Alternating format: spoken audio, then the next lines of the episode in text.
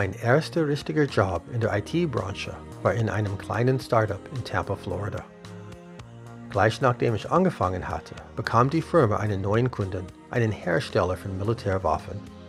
Raketen, um genau zu sein. Das war 1999. Die USA und die NATO hatten gerade begonnen, Jugoslawien zu bombardieren. Und ich war sehr unglücklich darüber, mein Gehalt mit Tod und Zerstörung zu verdienen, egal wie indirekt. Da ich auf Militärbasen aufgewachsen war, wollte ich an der Kriegsmaschinerie keinen Anteil mehr haben, egal ob der Krieg gerecht war oder nicht. Aber zur gleichen Zeit ist ein Job ein Job und ich brauchte das Geld, da wir zwei Kleinkinder zu Hause hatten. Diese Rechtfertigung erlaubte mir, meinen Anteil am Leid anderer mental zu minimieren. Meine Grundbedürfnisse wurden befriedigt und das überwog die Kosten für den Komfort. Und ich muss leider zugeben, dass ich diese Rechtfertigung auch heute noch benutze, 22 Jahre später.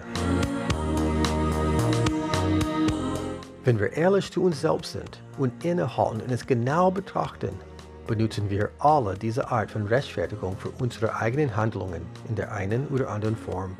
Wenn das nicht der Fall wäre, würden wir alle jetzt schon in einer gerechteren, friedlicheren und gesünderen Welt leben. Manche Dinge sind schwer zu ändern und wir müssen alle irgendwie unser Geld verdienen. Trotzdem gibt es viele Stellen in unserem Leben, an denen wir unser Bedürfnis nach Komfort zurückstellen könnten, um die Kosten für andere, uns selbst und den gesamten Planeten zu senken. Bevor wir etwas kaufen möchten, können wir uns zum Beispiel die Frage stellen, wen oder was unterstütze ich mit meinem Geld? Nicht viele Menschen würden bereitwillig jemanden dafür bezahlen, dass er Kinder versklavt unberührte Wälder zerstört oder Wasser und Luft vergiftet. Aber genau das tun wir alle, jeden Tag mit vielen unserer Einkäufer. Das Problem wird durch die Tatsache verkompliziert, dass die Kette von der Produktion bis zum Regal immer noch undurchsichtig ist. Wir haben einfach keine Ahnung, wer daran beteiligt ist und was er tut. Willkommen im Wandelpunkt. Mein Name ist Josh Wilkins. Und mein Name ist Julia Auer. Heute spreche ich mit Frauke Fischer, Tropenbiologin und Dozentin für internationalen Naturschutz und unternehmerische Verantwortung an der Uni Würzburg. Gründerin der Schokoladenmanufaktur Peru Puro und der Unternehmensberatung Auf mit Schwerpunkt auf Biodiversität.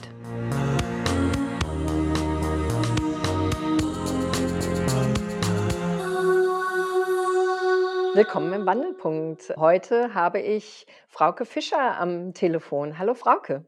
Hallo, ich grüße dich.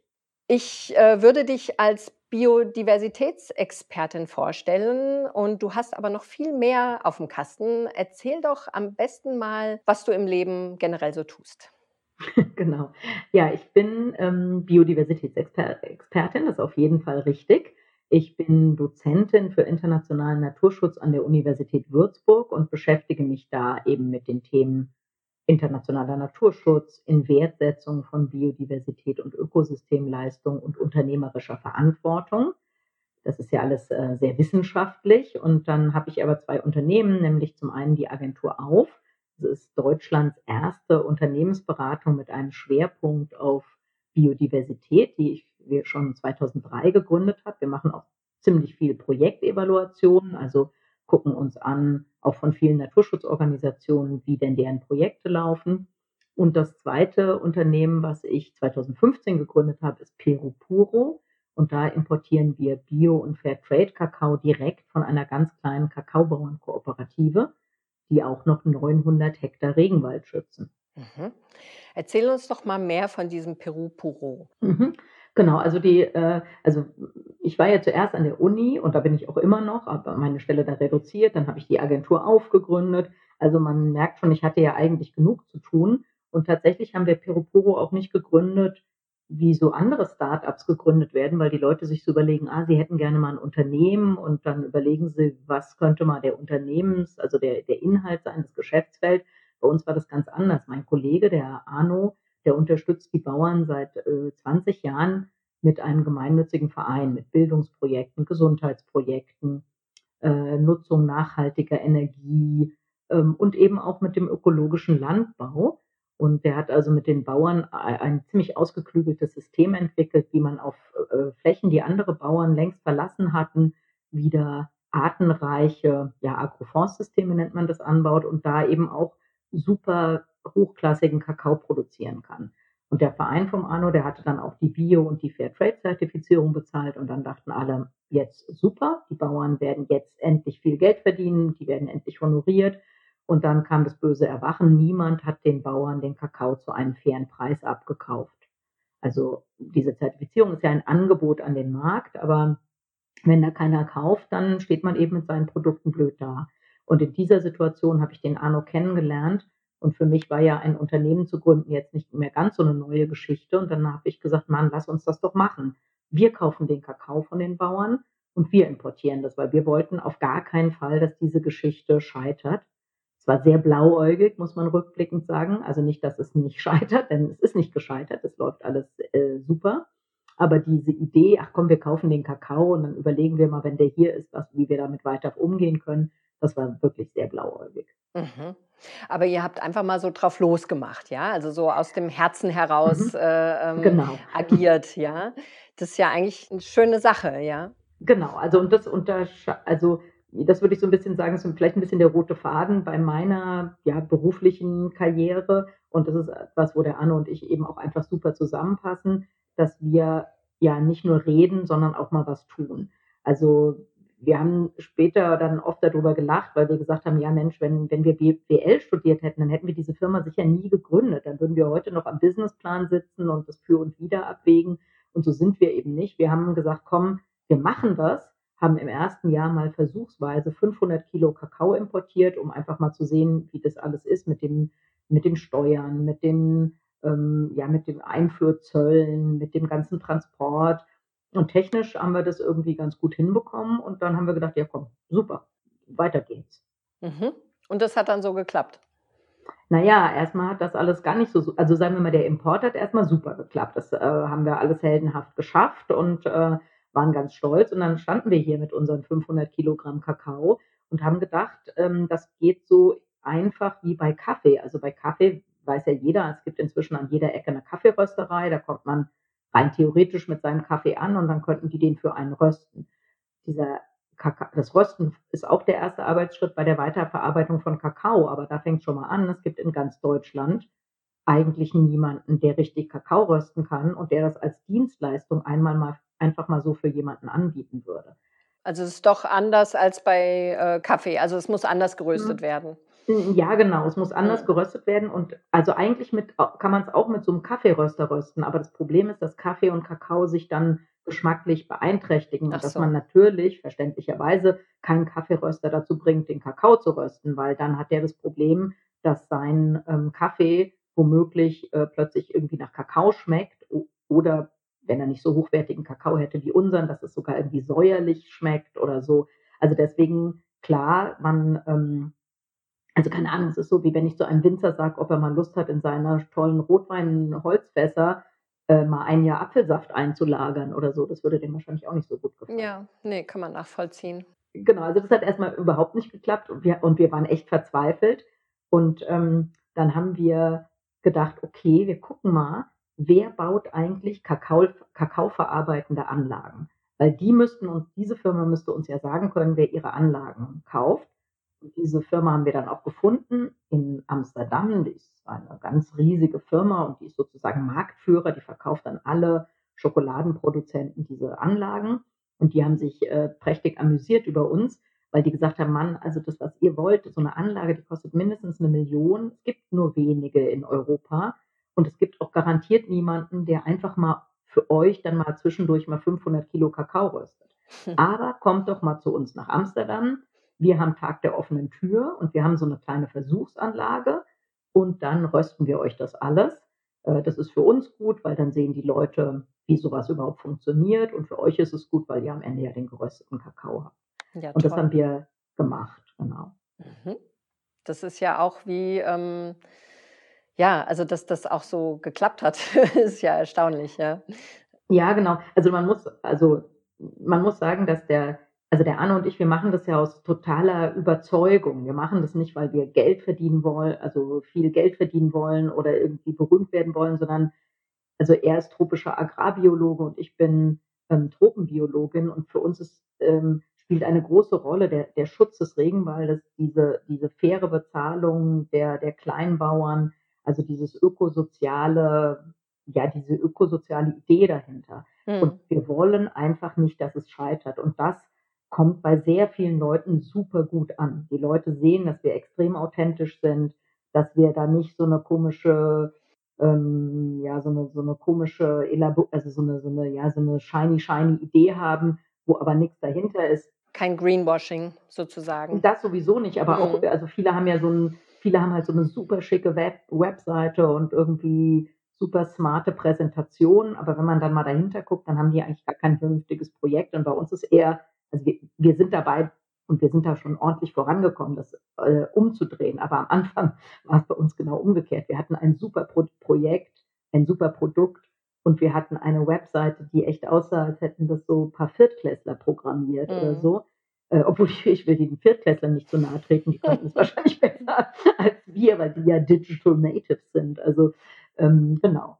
Also wir sind ein 100% Purpose-driven Business. Also wir, wir haben eine, also wir wollen zeigen, dass man mit stehendem Regenwald und mit biodiversitätsfreundlichem Anbau von Kakao und dem Zahlen sehr, sehr hoher Preise, dass man das äh, zu einem funktionierenden Business machen kann. Dass es eben nicht mehr eine, ja, eine spendenbasierte Sache sein muss wie bei einem Verein, sondern dass man richtig ein gutes Geschäft damit machen kann. Und zwar gutes Geschäft eben für alle.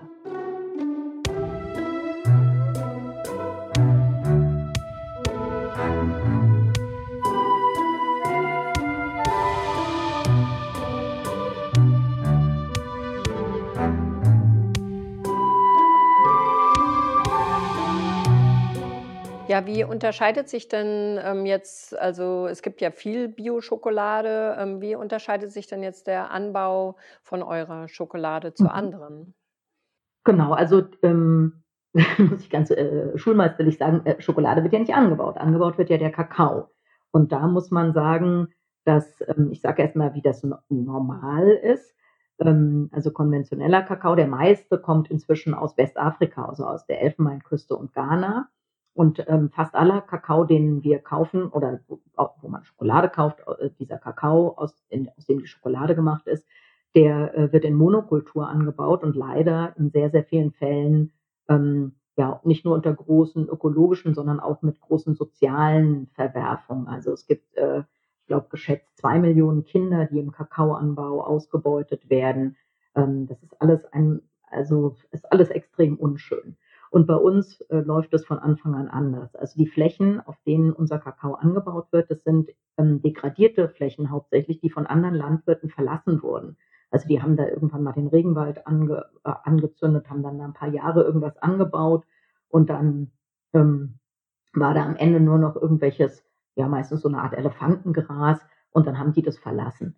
Und diese Flächen ähm, nutzen unsere Bauern und ähm, sie bauen zunächst mal, ja, so, so sie, sie, sie sehen da so einen Boden, so eine Bodendeckerpflanze. Wenn man sich da am Anfang anguckt, sieht das äh, irgendwie ziemlich wild aus. Ist so eine, wie so ein, große, so ein großer grüner Teppich, der da über allem liegt. Und das Besondere bei diesen Pflanzen ist aber, dass sie Luftstickstoff binden und so den, ähm, den Boden aufwerten, also da einen sozusagen einen natürlichen Dünger einbauen mit der Biomasse, die durch diese ja dann verrottenden Pflanzen selber entsteht. Und da pflanzen unsere Bauern jetzt eben nicht nur Kakaobäume, sondern sie pflanzen bis zu 70 verschiedene Arten einheimische Bäume zusätzlich, denn Kakao wächst am besten im Schatten von großen Bäumen. Ähm, sie, sie, sie pflanzen äh, Gewürze, also Zimt oder Chili. Sie pflanzen ähm, äh, Obst, also zum Beispiel Papaya oder auch ähm, am Rand mal Orangen oder Zitronen.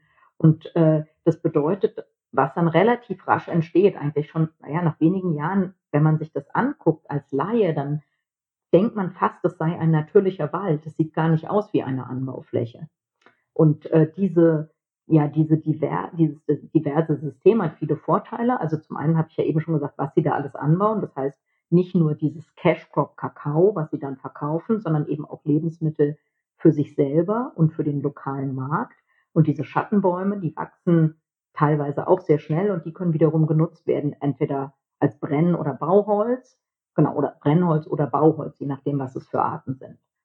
Und das alles macht es ein, irgendwie eine super runde Sache. Also, mhm. also es ist wie so eine Mischkultur auch. Ähm, genau, das ist ja. eine Mischkultur. Mhm. Und die aber eben auch dominiert ist von so großen Bäumen. Also Kakao, wie gesagt, ist ja ein, kommt ursprünglich eben aus Lateinamerika und ist eine Pflanze, die eigentlich im Schatten, also ja im Unterwuchs von tropischen Regenwäldern stehen würde. Und ähm, in Westafrika wird die, oder überhaupt überall auf der Welt wird die hauptsächlich aber also als Schattenbäume stehen da manchmal so ein paar Bananenbäume dazwischen, aber das war es auch schon. Und das äh, sind eigentlich super schlechte Lebensbedingungen, auch für Kakao. Und das hat man meistens immer, hat man meistens dadurch zu kompensieren versucht, dass man einfach immer mehr Regenwaldfläche gerodet hat, um immer mehr Kakao anzubauen. Und ähm, das könnte man aber eben auch ganz anders machen. Und unsere Methode, also ich war ähm, vorletztes Jahr in Ghana hm, also hatte ich, hatten wir so einen Auftrag von Auf, um da Kleinbauern beim biodiversitätsfreundlichen Anbau von Kakao auszubilden. Und diese Bauern in ihren Monokulturen, die ernten ungefähr 250 Kilogramm Kakao pro Hektar. Und unsere Bauern, obwohl wenn man sich diese Flächen anguckt, man kaum Kakaobäume sieht, die ernten 500 Kilogramm pro Hektar. Also das bedeutet, dass ja, der Kakao fühlt sich da viel wohler, Besto die Bestäuber von Kakao fühlen sich viel wohler und deswegen ist der Ertrag viel höher. Ja, Wahnsinn. Ähm, ich frage mich manchmal, wie, also das hier in, in Deutschland haben wir ja auch so viel Monokultur. Ähm, zwar könnte man jetzt nicht so einen Agroforst anlegen, weil wir, glaube ich, einfach auch ganz anders, äh, also äh, die Sachen, die hier wachsen, sind ja noch ein bisschen anders. Aber äh, wie das denn aussehen würde, wenn man hier mehr Mischkulturen auch in der mhm. Agrarwirtschaft mhm. äh, benutzen würde. Ja. Mhm. Genau, also äh, was sicher ein großer Unterschied ist, unsere Hauptagrarprodukte sind ja Gräser, also mhm. Getreide. Und die kann man natürlich zum einen, also die fühlen sich in Monokultur wohl, also natürlich unter Umständen auch nur, wenn man äh, ja Schädlinge oder Konkurrenten da mit der chemischen Keule zurückdrängt aber die sind quasi, die sind schon so eher, sage ich mal in Anführungszeichen, für Monokultur gemacht. Und ähm, sie eignen sich dann in diesen Monokulturen natürlich da super dafür, sie dann maschinell zu ernten. Und das ist, ähm, das heißt, das, was wir hier anbauen, also auf dem, auf dem Großteil unserer Agrarflächen, das lässt sich eben maschinell ernten. Und das ist ein Unterschied. Also Kaffee oder Kakao, die werden ja nicht maschinell geerntet. Und äh, die fühlen sich eben in Monokulturen eigentlich unwohl. Und man hat, die Europäer haben halt diese Art der Anbaumethode, also diese Monokulturen übertragen auf tropische Ökosysteme. Da funktioniert es aber eigentlich gar nicht so gut. Aber solange man der Ansicht war, Land ist ja kein Problem, da hauen wir einfach noch mehr Regenwald weg, hat man das halt einfach immer weiter so gemacht. Und jetzt ist es erstaunlich schwierig, ähm, auch Kleinbauern in den Tropen davon zu überzeugen, diese Mischkulturen zu machen. Also es war auch bei unseren Bauern so. Der Anno, der hat sieben Jahre gebraucht, bis der erste Bauer gesagt hat, komm, ich probiere es mal aus. Weil die Bauern auch da gedacht haben, nee, das ist irgendwie doof, dass wir hier so viele verschiedene Pflanzen haben sollen, obwohl wir ja eigentlich scharf auf den Kakao sind. Also die, und die fanden, das sieht unordentlich aus mit diesen Bodendeckerpflanzen und es sieht auch unordentlich aus, wenn da alle Pflanzen durcheinander stehen. Das hat denen am Anfang gar nicht so gut gefallen, muss man sagen. Also und, die, und wir sind ja kein Entwicklungshilfeprojekt oder also oder nicht äh, also die, genau das war ja das war alles, alles Überzeugungsarbeit also wir waren ja oder der Arno war ja nicht in einer Situation den Bauern zu sagen was sie zu tun und zu lassen haben er hat halt sieben Jahre den immer, immer wieder erklärt und gemacht und getan und nach sieben Jahren hat der erste gesagt na gut ich probiere es mal aus also ist ja dann eher auch der Fokus darauf ähm, was brauchen die Pflanzen und nicht äh, was braucht der Mensch ja also das ist ja was naja. du da beschreibst also dass die Leute halt eher dann ähm, tatsächlich auch über die Jahrzehnte wahrscheinlich oder Jahrhunderte konditioniert waren, äh, den Kakao ganz ordentlich anzubauen und mhm. ähm, aber die Pflanze ja eigentlich was ganz anderes wollte. Ähm, und jetzt, also da, das ist ja wie so eine ja, so eine Erleuchtung mal mhm. den Pflanzen zuzuhören, ja, und nicht äh, äh dem, äh, ja, dem Ackerbau, ja, sozusagen. Genau. Also manchmal glaubt man ja, mhm. äh, also was man vielleicht noch sagen muss, die Bauern, unsere Bauern kommen ursprünglich aus dem peruanischen Hochland und da gibt es ja keinen Wald. Und die sind dann vom peruanischen Staat ähm, ja also aufgefordert oder gefördert, gefördert worden, dass sie sich in diesem Regenwaldgebiet ansiedeln. Und dafür für die natürlich klar, ja, der Wald muss weg, weil äh, wie will man Landwirtschaft machen, wenn hier überall Bäume stehen? Ja, klar. Also deswegen, für die ist es auch ursprünglich ein, also die leben da schon seit vielen Jahrzehnten, aber es ist trotzdem, ähm, also sozusagen kulturell kamen sie auch aus einer anderen Vegetationszone und hatten eine andere Vorstellung davon, wie Landwirtschaft zu betreiben sei. Ja, ja, Und was ja vielleicht noch mal, auch weil du vielleicht mhm. mal was gut für den Menschen ist, will ich auch noch mal ganz kurz sagen. Also durch Mhm. diese Bodendeckerpflanzen ähm, ist es zum Beispiel so und durch diese Mischkulturen, dass der Bauer viel weniger Arbeit hat, interessanterweise. Denn wenn ich so eine Monokultur habe, bin ich eigentlich den ganzen Tag damit beschäftigt, meine Monokultur vor, in Anführungszeichen, feindlicher Übernahme zu schützen. Und das müssen unsere Bauern nicht. Der Bauer, der muss diese, der tritt diese Bodendeckerpflanzen immer mal runter, damit die äh, Kakaobäume da nicht äh, zu viel Konkurrenz bekommen, sage ich mal. Äh, und er muss also, er, äh, also in einer Monokultur sind die immer beschäftigt, mit ihrer Machete da jeden, ja, jedes Unkraut abzuhacken. Das brauchen die bei uns alles gar nicht. Und das bedeutet, dass sie eigentlich sogar weniger Arbeit haben als in einer, einer anderen Anbaumethode.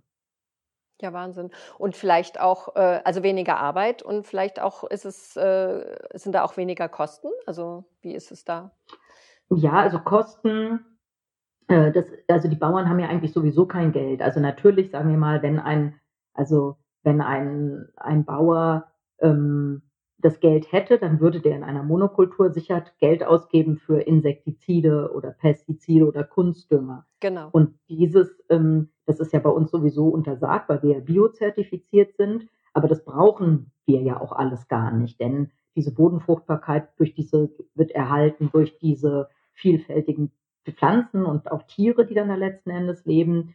Die, äh, der, der Dünger passiert durch diese ja auch Luftdüngung, durch diesen Stickstoff in der Luft. Also ähm, wir haben keine nicht so Krankheitsprobleme und auch nicht so Probleme mit ähm, irgendwelchen ja, Schädlingen. Dadurch, dass es ja so ein diverses System ist, werden diese hält sich das alles ähm, sozusagen ja in der Waage. Es, da laufen eben natürliche Prozesse ab. Deswegen gibt es nicht ein Überhandnehmen von bestimmten Kakaoschädlingen zum Beispiel. Da fragt man sich manchmal auch, warum das eigentlich nicht alle so machen, oder? Ja, das, eine, das fragt man sich wirklich. Ähm, und das liegt, ja, das liegt natürlich, also auf, von Seiten der Kleinbauern liegt es häufig daran, dass sie das halt nicht wissen. Also wie gesagt, der, bei uns hat sieben Jahre gedauert, bis der erste mitgemacht hat. Jetzt haben wir 45 Kleinbauernfamilien und die sind alle Feuer und Flamme. Wir haben auch weitere Familien, die Mitglied werden wollen in der Kooperative. Ähm, also wir haben, also die dürfen auch Mitglied werden, aber die müssen sich dann halt zu diesen strengen Bio-Regeln da bekennen. Das dauert dann unter Umständen so ein, zwei Jahre, sind die dann in sogenannter Transition. Genau, also ähm, ja, und, und als ich jetzt, also ich habe ja gesagt, ich war vorletztes Jahr in Ghana und da habe ich dann den Bauern auch erklärt, wie das bei uns, wie das in Peru läuft, wie unsere Bauern das machen. Die hätten darüber total gerne, total viel gelernt. Aber irgendeiner muss ähm, die auch ausbilden und muss diese Lehre machen. Und äh, ähm, ja, solange es das nicht gibt, ähm, ja, Business as usual, genau. genau. Deutschland ist mitunter eins der Länder, das, glaube ich, die meisten, äh, meiste Schokolade oder Kakao äh, auch verwertet, ja, oder? Äh, Mhm. also isst Ja, also zumindest. ich glaube, in- in- ich weiß jetzt die Zahlen, also in Deutschland ist es, glaube ich, 11 Kilogramm Schokolade pro Jahr ist jeder Deutsche, was ehrlich gesagt ja ganz schön krass ist, weil das bedeutet ja, man isst ungefähr ein Kilo im Monat. Also in vielen Ländern ist es natürlich immer noch ein Luxusprodukt, in manchen Ländern ist Schokolade auch tatsächlich noch relativ unbekannt, also auch in großen Ländern wie China zum Beispiel. Ähm, genau, aber deswegen sind wir wahrscheinlich weltweit, gehören wir schon zu den Leckermäulchen. Ja, ähm, was mir aber äh, halt da auffällt, ist, dass es ja zum ähm, auf alle Fälle allergrößten Teil eben Billigschokolade ist, ja. Ja. Und ähm, wo ich jetzt so ein bisschen ähm, unser Gespräch hinleiten möchte, ist halt auch, ähm, also das sind jetzt, ist jetzt billige Schokolade, aber da sind ja auch ganz viele versteckte Kosten drin, ähm, die wir jetzt noch gar nicht äh, so absehen können. Ähm, Ja, also ist absolut so. Und wir können das natürlich absehen. Also ich habe vorhin angesprochen Kinderarbeit. Das sind, ähm, ich habe Regenwaldzerstörung angesprochen. Das Problem ist, nicht nur bei Schokolade, sondern fast eigentlich bei allen Gütern, die wir haben, dass Umwelt- und Sozialkosten externalisiert werden dürfen. Wenn ähm, die Umwelt- und Sozialkosten in jeder Tafel Schokolade, die ich kaufe, internalisiert wären, dann würde unsere Schokolade immer noch so viel kosten wie im Moment und jede andere Schokolade und die anderen Schokoladen, jetzt so billig sind, die würden halt, keine Ahnung, nicht mehr 69 Cent, sondern 20 Euro pro Tafel kosten. Und damit wäre die Sache schnell erledigt. Und, und natürlich kann man sagen, ja, das ist ja alles so weit weg und ähm, Regenwaldzerstörung, Kinderarbeit, das bekommen wir hier ja nicht mit. Also ich habe ähm, zehn Jahre in der Elfenbeinküste gearbeitet als Wissenschaftlerin und ich muss sagen, die Kakaobauern, die ich damals da gesehen habe, die gehörten zu den ärmsten Menschen, die ich überhaupt jemals in meiner, also ich habe in vielen Tropenländern gearbeitet und äh, ja, die gehörten auf jeden Fall zu den ärmsten Menschen, die ich äh, je gesehen habe. Und da, das ist wirklich schrecklich. Die Kinder äh, werden teilweise richtig versklavt, die ähm, gehen nicht zur Schule, es gibt keine Gesundheitsversorgung, die Eltern, die sitzen da in irgendeinem ja so einen halb zerstörten Regenwald und haben da so eine kleine Kakaomonokultur. Und das ist, also wenn man, wenn die Leute das hier bei uns sehen würden, dann würden die das furch sicher furchtbar finden. Aber die sehen ja nur, wie schön billig die Schokolade ist und im, dann in der Werbung sieht man noch, wie glücklich der Koch da vermeintlich in der heißen Schokolade rumrührt und wie doll sich das, kann, das Folienkaninchen freut, dass es das Glöckchen umgehängt bekommt, dann ist alles super. Genau.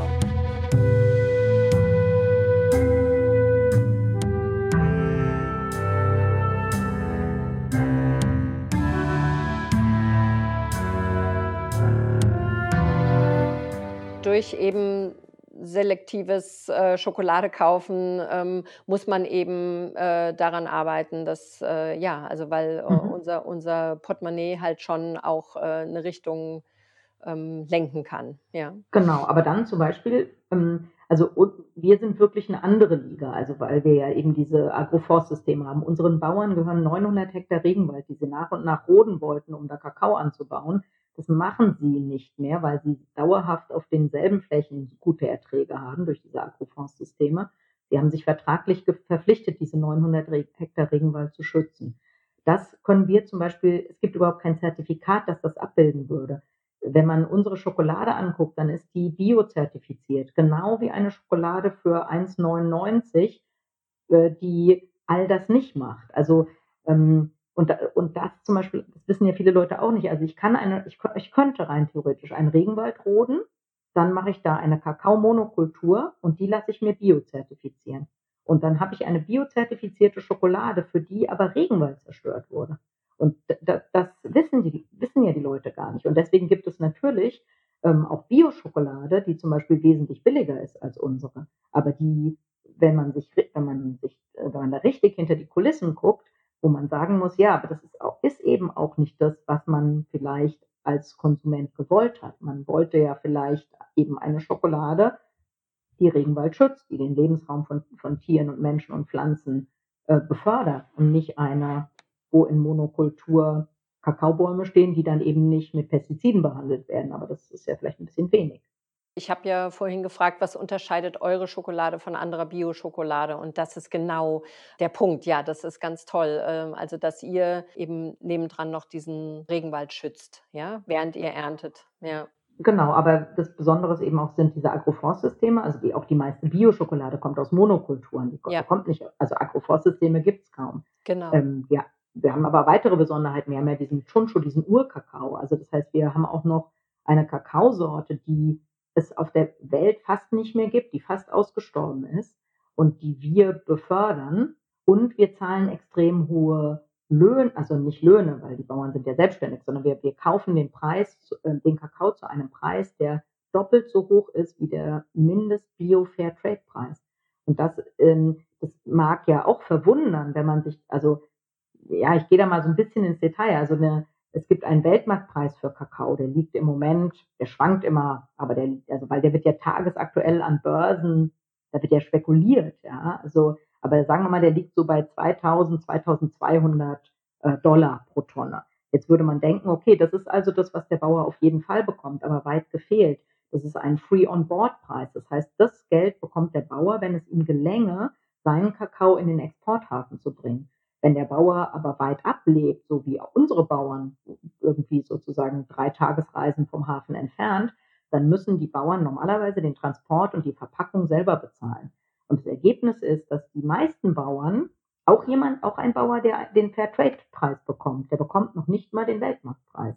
also in, der, in Westafrika war der ähm, Fairtrade-Preis, glaube ich, jetzt für diese Erntesaison festgelegt auf so um die 1400 Dollar, also 1470 glaube oder 1420, irgendwas in der Größenordnung. Wir zahlen über 4000 Dollar pro Tonne. Ähm, und, und das ist ein gigantischer Unterschied, den man auf der, also den man der Schokolade ja nicht unbedingt ansieht. Und ähm, wir machen das, weil wir das gerecht finden und was man auch sagen muss, weil das, so schlimm es ist, kein großer Kostenfaktor am Ende bei der Schokolade ist.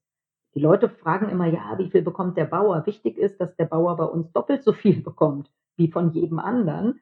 Denn, und trotzdem muss man sagen, dass natürlich bei uns derjenige, der am Ende den, den Laster fährt mit der Schokolade, der, der die Verpackung gemacht hat, der unser Steuerberater, der deutsche Staat, alle kriegen mehr Geld als der, als der Bauer. Das muss man hm. leider so sagen, ja. Ja, trotzdem, ja. Hm. Ja, aber ähm, so können eure Bauern wenigstens ähm, also ihr Leben dort bestreiten und äh, verarmen nicht, ja. Im Gegenteil, unsere Bauern sind wohlhabend. Also wie gesagt, sie kriegen das Doppelte, also mehr als das Doppelte von allen auch anderen zertifizierten Bauern. Unsere, sie, sie produzieren ja diese ganzen Lebensmittel für sich selber, sie müssen quasi nichts kaufen und sie haben ja Güter, die sie auf dem lokalen Markt verkaufen können. Und selbst diese Schattenbäume können sie ab und zu, fällen sie da mal ein und wir hatten jetzt zum Beispiel einen Bauern, der hat gesagt, er hat einen dieser Schattenbäume, den er selber gepflanzt hat vor ja, knapp 30 Jahren, den hat er gerade für 1000 Euro verkauft. Das war also ein wertvoller Mahagoni-Baum. Und ähm, ja, und dieser Bauer hat hunderte von diesen Bäumen gepflanzt. Also unsere Bauern sind für die, für, ja, für die Region wohlhabende Menschen. Ja, schön, dass ihr das möglich machen könnt. Was jetzt rausgenommen wurde, sind die Zwischenhändler dann. Genau, also das und das ist ja auch ein Riesenproblem. Ich habe ja gesagt, der Bauer, der müsste seinen Kakao zum Hafen bringen. Das ist logistisch für die alle, ja, eigentlich für alle Bauern auf der Welt, für fast alle unmöglich. Und ähm, der normale Weg ist, dass der Bau, dass ein, dass sozusagen ein erster Aufkäufer in dem, ja, auf dem Hof vielleicht sogar des Bauern erscheint und äh, dem einen Preis anbietet, der natürlich wesentlich unter dem Weltmarktpreis liegt. Und wenn der, und bei unseren Bauern war es übrigens, also fing ja unser Geschäft eigentlich an. Dass, äh, es gab ja durchaus Leute, die den Bauern den Kakao abkaufen wollten, bevor es uns gab, aber eben für einen Preis, der auch damals ungefähr 40 Prozent unter dem Weltmarktpreis lag. Und das war, war natürlich ungerecht. Und ähm, dieser, zwischen, dieser Händler haben gesagt, ja, dann schmeißt doch euren Kakao weg. Ich bin der Einzige, der hier vorbeikommt und Kakao kauft. Das ist mein Preis. Wenn ihr den nicht wollt, schmeißt den Kakao weg, dann kommt kein anderer. Und es ist ja leider so. Und ähm, genau, und dann, also dieser Zwischenhändler, der verkauft es dann an den nächstgrößeren und so weiter. Also im Schnitt sind es, glaube ich, sieben Zwischenhändler, durch die der äh, Hände von sieben Zwischenhändlern, durch die der Kakao geht, bis er endlich im Hafen ist. Und dann kommt er da zu einem großen Aufkäufer, dann wird es exportiert, dann endet er hier in Europa meistens auch bei einem von wenigen ganz, ganz großen ähm, Anbietern. Die machen dann unter Umständen die ersten Verarbeitungsschritte, also zu Kakaomasse zum Beispiel, manchmal auch schon zu Schokolade. Und die verkaufen das dann weiter an ja, Schokoladenfirmen. Ja, also es haben ganz viele Leute ihre Hände in, in der Schokolade sozusagen und, und dann am Schluss ähm, haben wir dann doch eher ein Billigprodukt. Genau, also wir haben, ein, wir haben vor allen Dingen ein Produkt, wo der, der es hergestellt hat, der Produkt, also der Kakaobauer am aller, allerwenigsten verdient. Und das ist, also es gibt, also wir haben, also ja, es gibt manchmal so, dass die Leute sagen, es gibt Schokoladen, die werden dann im Ursprungsland her, äh, zum Beispiel hergestellt. Das finden viele Leute eine total tolle Sache, aber das ähm, löst dann oft meistens nicht das Problem, dass der Kakaobauer immer noch total arm ist. Also es ist, also es ist so ein bisschen wie wenn ich sage, es ist ja super, dass ein T-Shirt in Pakistan hergestellt wurde. Nee, ist nicht so super, wenn ähm, das wurde dann zwar in Pakistan hergestellt, aber wenn ich da keine fairen Löhne bezahle und keine tollen Arbeitsbedingungen habe, ist das nicht so eine tolle Idee. Also uns ist extrem wichtig und das ist sozusagen mein Aufruf an alle Zuhörer und Zuhörerinnen, immer zu fragen, wie viel kriegt der Kakaobauer von dem Preis der Schokolade oder von, von, von den, ja, was da geleistet wird. Und da muss man sagen, ja, unsere Kakaobauern bekommen eben extrem viel. Frauke, ähm, lass uns doch mal von deinem Wandelpunkt erfahren. Hattest du sowas? Gab es einen Auslöser bei dir? also Naja, also die, jetzt, wenn wir uns Peruporo angucken, dann ist der natürlich wirklich, als ich den Arno kennengelernt habe, also äh, das war in meinem Büro in, in Würzburg an der Uni, und da hat er, den habe ich, ihn habe ich in diesem Moment kennengelernt oder in dieser Situation, als er, als niemand den Kakao kaufen wollte. Der war zertifiziert, alles war super, keiner wollte den kaufen. Hast und du da, gesagt, hast du da selber noch äh, äh, normale Schokolade gegessen oder wie war das bei dir? Ja, tatsächlich, ja, ja genau. Mhm. Ich habe mir da auch nicht so allzu viel Gedanken drüber gemacht, muss ich ganz ehrlich sagen. Ja. Also ich habe nie, ich, ich habe nicht nie viel, besonders viel Schokolade gegessen, aber wenn, dann habe ich einfach irgendeine Schokolade gegessen. Und ähm, genau, also das war sicher ein Wandelpunkt, dass ich, da, dieser Moment, wo ich zum Arno gesagt habe, hier komm, das kann so nicht sein, wir, wir kaufen den Kakao. Ähm, genau, dann haben wir natürlich, oder ich, äh, also der Arno hatte sich vorher sicher schon gut mit Kakao ausgekannt, aber ich habe dann noch total viel gelernt und ich habe auch äh, geschmacklich viel gelernt. Also logisch esse ich heute nur unsere Schokolade, weil ich ja Schokolade habe, aber auch ganz im Ernst, weil ich eine billige Schokolade inzwischen wirklich ungenießbar finde. Und das, ähm, ich glaube, das, das hat halt auch mit, also da man, ja, man kann seinen Geschmack eben ausbilden. Also ähm, ich glaube, ein, Sommelier, ein Weinsommelier, den kann man jetzt auch nicht mehr mit so einem Billigwein äh, hinter der Theke vorlocken. Das findet der auch ungenießbar. Oder ein Spitzenkoch mit irgendwie einem schlecht gewürzten Essen. Und so ist es bei mir jetzt mit Schokolade. Also ähm, ich würde jetzt aus Überzeugung billige Schokoladen nicht mehr essen, aber ich mag das auch wirklich einfach nicht mehr. Ich finde das, also, also das schmeckt alles irgendwie künstlich, künstlich und chemisch und fettig und ne, mag ich nicht mehr. Ja, also ich kann das nachvollziehen. Äh, man schmeckt dann halt, äh, ja, man, man hat so einen Gaumen entwickelt für das, was gut ja. ist. Ja, mhm. das äh, kenne ich, ja. Mhm. Genau, ja, genau. Und wenn du, wenn du sozusagen ansonsten, wenn man nochmal weiter zurückgeht, also natürlich grundsätzlich kann man sagen, mein Thema ist Biodiversität und Ökosystemleistung.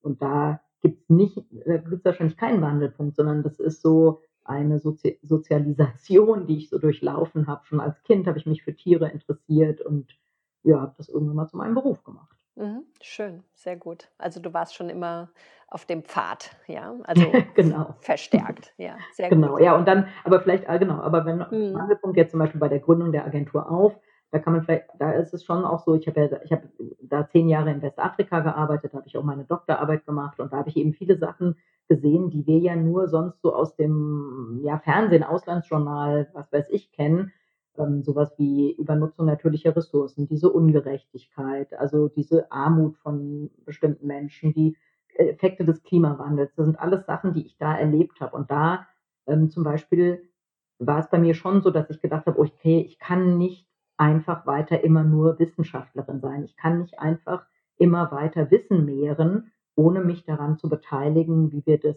äh, wie wir das äh, ja, ähm, erforschte die Herausforderungen, die wir daraus ableiten, dass wir die auch mal angehen und da mal was machen. Also deswegen auch da, also zehn Jahre ist jetzt nicht äh, sozusagen ein Erweckungsereignis, äh, was mich da heimgesucht hat, sondern natürlich auch ein Prozess. Aber das würde ich schon sagen, wenn ich nicht in Westafrika so lange gearbeitet hätte, dann ähm, ja, dann ja, wären, hätten viele Sachen wären da sicher nicht so mir so bewusst geworden, wie sie mir bewusst geworden sind.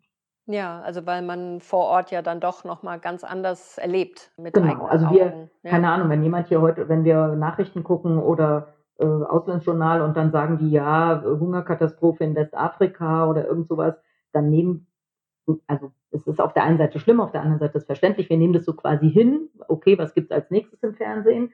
Ähm, und, und solche Sachen, es ist aber, die habe ich ja gesehen. Also ich habe halt gesehen, was es bedeutet, wenn Menschen arm sind, wenn Menschen keinen Zugang haben zu, zu Bildung oder keinen Zugang zu ähm, Gesundheitsvorsorge. Ich habe aber auch gesehen, also ich habe gesehen, was wie Tiere gewildert werden. Ich habe äh, musste Elefanten beim Sterben zugucken. Das ist einfach schrecklich und äh, das vergisst man eben auch einfach nie wieder.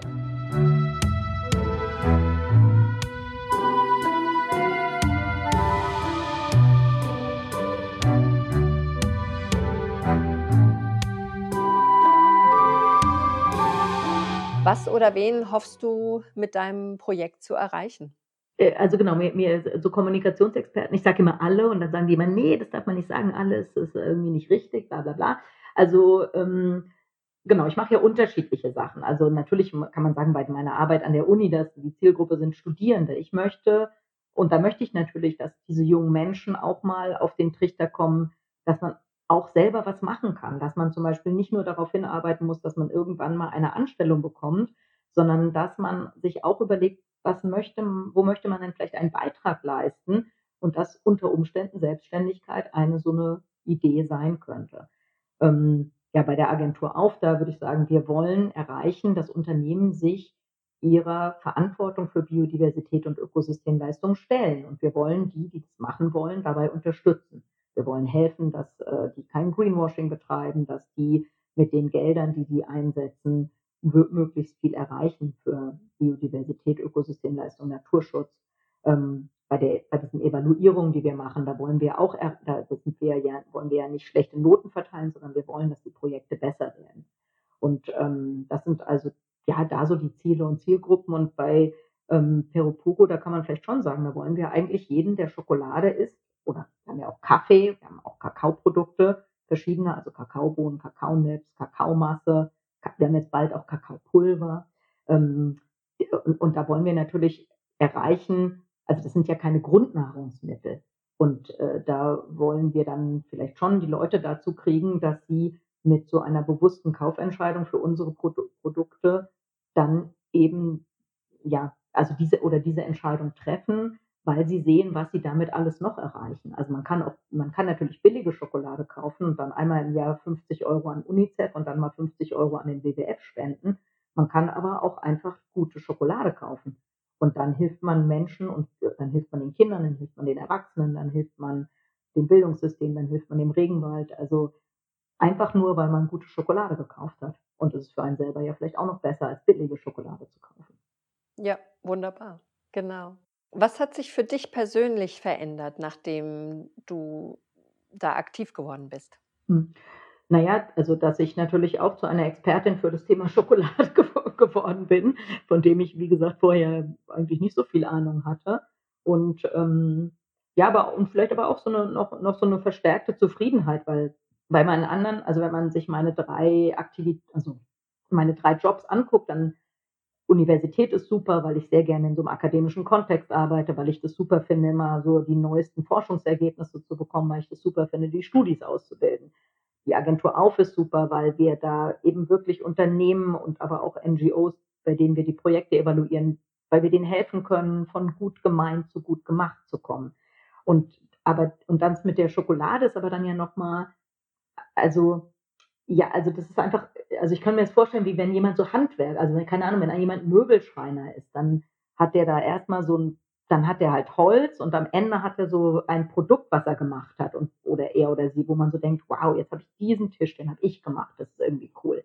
Und so ein bisschen ist das äh, bei uns natürlich auch. Also, die, also diese Schokoladen, die, ja, wir, wir, wir waren bei dem Kakaobaum. Der Arno hat teilweise die Kakaobäume mitgepflanzt. Und jetzt haben wir hier die Tafel Schokolade in der Hand. Das ist einfach ein sehr erfüllender, ja, ist einfach ein sehr erfüllender Job. Und ich muss sagen, also das unterscheidet mich vielleicht von vielen Menschen, keine Ahnung, aber ich, ähm, ich mache halt gerne was und ich bin auch gerne, äh, also ich, ich bin ehrlich gesagt eher gemacht für Selbstständigkeit als für Angestelltsein.